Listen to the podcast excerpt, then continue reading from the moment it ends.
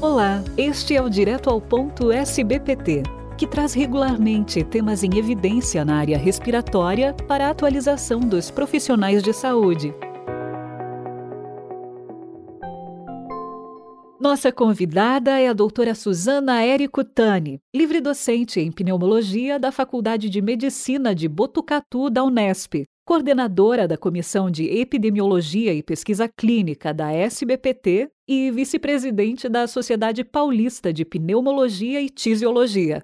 Olá, doutora, seja bem-vinda ao nosso podcast. Olá a todos. Muito obrigada pelo convite em nome da Sociedade Brasileira de Pneumologia e Tisiologia. E o tema de hoje será o Dia Nacional de Combate ao Fumo. Doutora Suzana, o que nós devemos comemorar no Dia Nacional de Combate ao Fumo? Não é uma simples data comemorativa que devemos lembrar.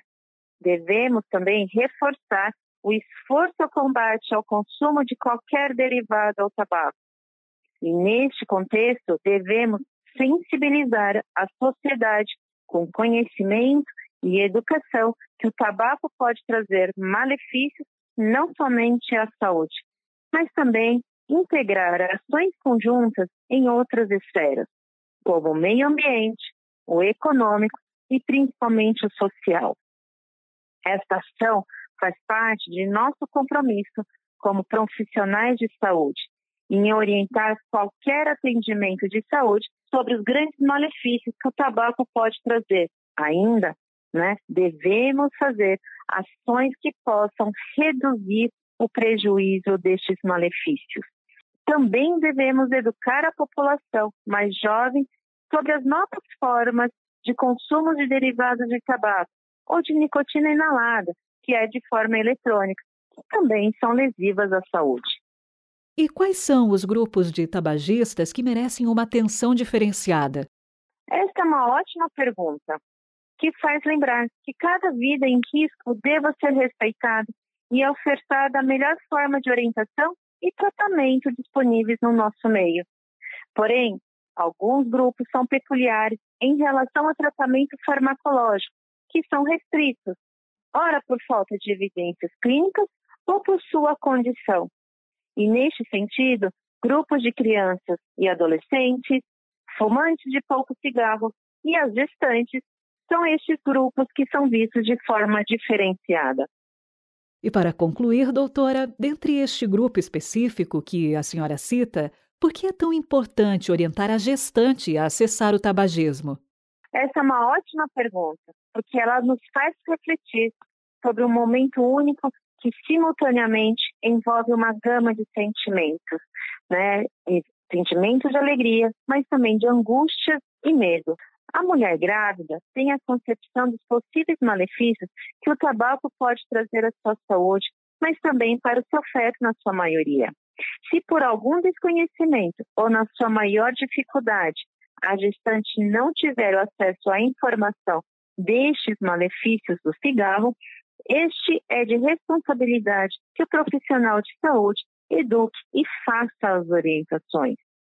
De fato, já é reconhecido que gestantes fumantes apresentam maior risco para parto prematuro, baixo peso do recém-nascido, morte súbita do bebê e morte prematura do recém-nascido. Neste âmbito, ofertar tratamento específico para que elas busquem a cessação do tabagismo é de grande importância. Ao comparar com redução de consumo de cigarro, este ato não impede a redução de danos citados previamente. Assim, a relação entre o profissional de saúde que acompanha a gestante deve ter como objetivo final a cessação total de qualquer derivado do tabaco. Muitas das gestantes podem apresentar dificuldade de cessar o tabagismo durante este segmento. E os fatores que podem estar relacionados são a maior carga tabágica diária, grau de dependência nicotínica e maiores sintomas de abstinência. Assim, a literatura científica mostra que as intervenções comportamentais aumentam a taxa de cessação de 11 a 15%. Vale lembrar que a exposição passiva no ambiente domiciliar é também um grande fator de impacto para este grupo. no estudo publicado no Jornal Brasileiro de Pneumologia pelo nosso grupo de pesquisa, tendo como autor principal o pesquisador André Bertani, confirma que as intervenções moldadas para essa população de risco são efetivas e apresentam pouco custo financeiro. Este ensaio clínico mostrou que a taxa de cessação tabágica é maior no grupo que recebeu orientações prévias durante o segmento pré-natal com uso de manual de instrução. Assim, é sempre válido fazer intervenção direcionada para a cessação do tabagismo nas gestantes. Encerramos aqui mais essa edição, agradecendo muito pela sua participação, doutora Suzana. Eu que agradeço a participação de todos que têm nos escutado nos podcasts e que continuem escutando os podcasts da Sociedade Brasileira de Pneumologia e Fisiologia. Este foi o Direto ao Ponto, um podcast da SBPT, com o apoio dos laboratórios Axê, Beringer Ingelheim, Glenmark e Vertex, sempre com conhecimentos atualizados para você. Fiquem bem e até a próxima edição.